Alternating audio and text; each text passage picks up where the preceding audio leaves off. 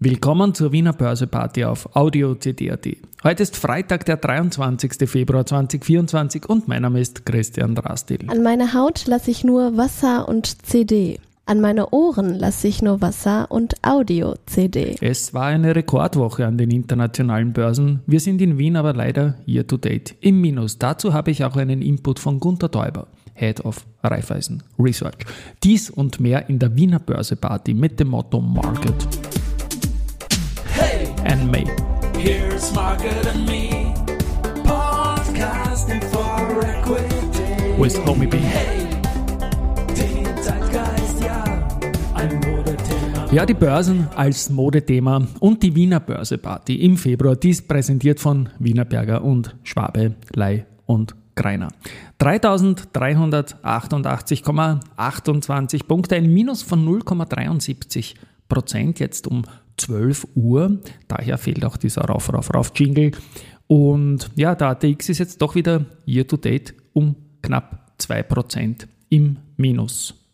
Gewinner, Verlierer aus dem 38 titelumfassenden Private Investor Relations Universe. Da ist heute am Vormittag vorne die Polytech mit plus 3,3%, dann die UBM mit plus 1,8% und die Adico Bank mit plus 1,6%. Kursrückgang am Vormittag bei der Marinomed mit minus 2,5% Und beim Geldumsatz haben wir zum Mittag erneut die Wienerberger vorne, die sogar gestärkt aus dieser wilden Woche rausgeht und jetzt mit 8,7 Millionen Euro Umsatz dasteht. Den Heimo-Scheuch-Effekt, den habe ich genannt.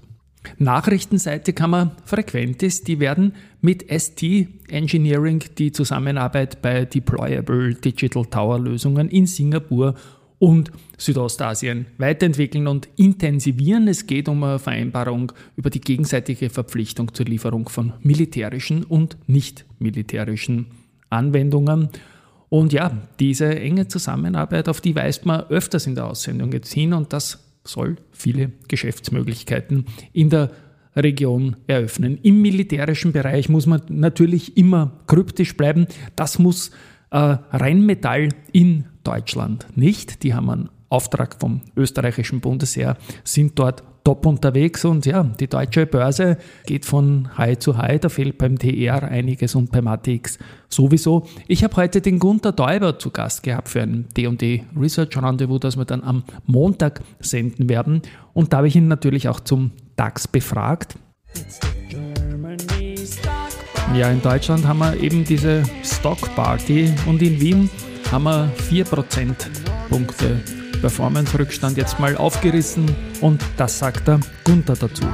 Natürlich haben wir leider wieder ein Performance-Problem. Und es stand heute, wo wir uns unterhalten, sind wir noch leicht im Minus. Europa okay im Plus und teilweise sogar auch mit neuen Rekorden.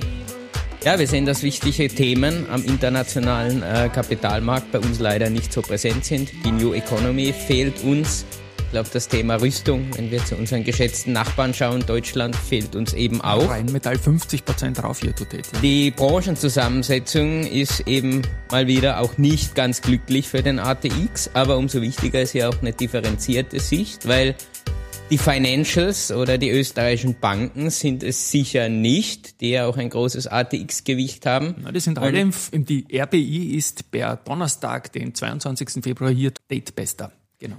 Und da können wir ja gerne noch ein bisschen genauer hinschauen, vor allem weil es natürlich derzeit viele Themen gibt im europäischen Bankensektor, die auch für die österreichischen Banken wichtig sind, wo man ein bisschen genauer hinschauen muss. Stichwort Immobilien, Gewerbeimmobilien. Und genau auf diese Gewerbeimmobilien schauen wir dann am Montag detailliert hin. Der Beitrag wird um circa 7 Uhr früh auf Audio CD.at live gehen. Ich spiele diese Musik mit Deutschland nochmal, weil die Privatanlegerbeteiligung ist auch dort sehr, sehr, sehr schwach. Man sieht das an den Volumina und hört das von den Brokern. Und ja, da ist mir gestern etwas untergekommen auf X, auf X, Twitter, sagen wir mal so. Der Marc Düngler ist Deutschlands oberster Kleinanlegervertreter, Veranstalter von hunderten Privatanleger-Roadshows. Ich habe gerade mal 97 geschafft. Und er ist ein großer Auskenner am Kapitalmarkt. Wir haben immer wieder auch Veranstaltungen gemeinsam gemacht und Er hat immer gesprochen von großem Tennis. Jetzt hat es im Bundestag in Berlin eine Diskussion gegeben, wie man den Kapitalmarkt für Kleinanleger attraktiver machen kann. Das war diese Woche. Da waren Uniprofessoren dabei, Vermögensberater, Versicherer, Asset Manager, Verbraucherverbände, gleich mehrere. Die sind von den Grünen eingeladen worden. FISMA und so weiter und so fort. Aber nicht eingeladen wurden Kleinanleger oder Kleinanleger Vertreter wie der Mark. Und das hat ihm nicht so getaugt und da hat er ein bisschen halt herumgerotzt. Das sage ich mal vollkommen zu Recht. Wir haben auch eine Finanzbildungsstrategie und die Leute vom Markt sind aber selbst hier nicht dabei. Also großes Tennis für uns gibt es nur im TV. Da sind die, um die es geht, wenigstens am Court halt dabei. Am Court catert gerne Do Co. zum Beispiel bei der Stadthalle. Und da ist jetzt so, dass die Wandlungserklärungen schon bei 84,4 Millionen von diesen 100 Millionen Euro Wandler kommen, wo der Streik natürlich Wandlungen spannend macht. Und ich denke mal, die Aktie war zuletzt nach guten Zahlen auf Rekordniveau. Und nachdem dieser Wandler immer mehr gegenüber Erfüllung geht, äh, wird dann auch ein Belastungspunkt zusätzlich wegfallen, sodass auch das eine positive Entwicklung darstellen kann für die Do Co. Aktie mittelfristig. Und finally habe ich noch Research. Landesbank Baden-Württemberg bestätigt Kaufen für die Telekom Austria. Geht mit dem Kursziel nach oben von 8,5 auf 9 Euro und Morgan Stanley bestätigt Overweight für Wienerberger und erhöht das Kursziel von 35 auf 37 Euro. Dazu möchte ich noch sagen, ich hatte mich wirklich gewundert und habe es auch laut gesagt in diesem Podcast, dass das Zahlenmaterial von der Wienerberger zunächst mit minus 7% äh, erste Reaktion im Frühgeschäft diese Woche mal äh, beantwortet wurde, börslich, aber mittlerweile sieht das eh wieder anders aus. JP Morgan bleibt bei Erste Group auf Übergewichten und geht mit dem Kursziel von 46 auf 48 Euro nach oben. Also die Kursziele gehen nach oben, es wird Zeit, dass der Markt auch einmal kommt. Tschüss und Baba, ein schönes Wochenende.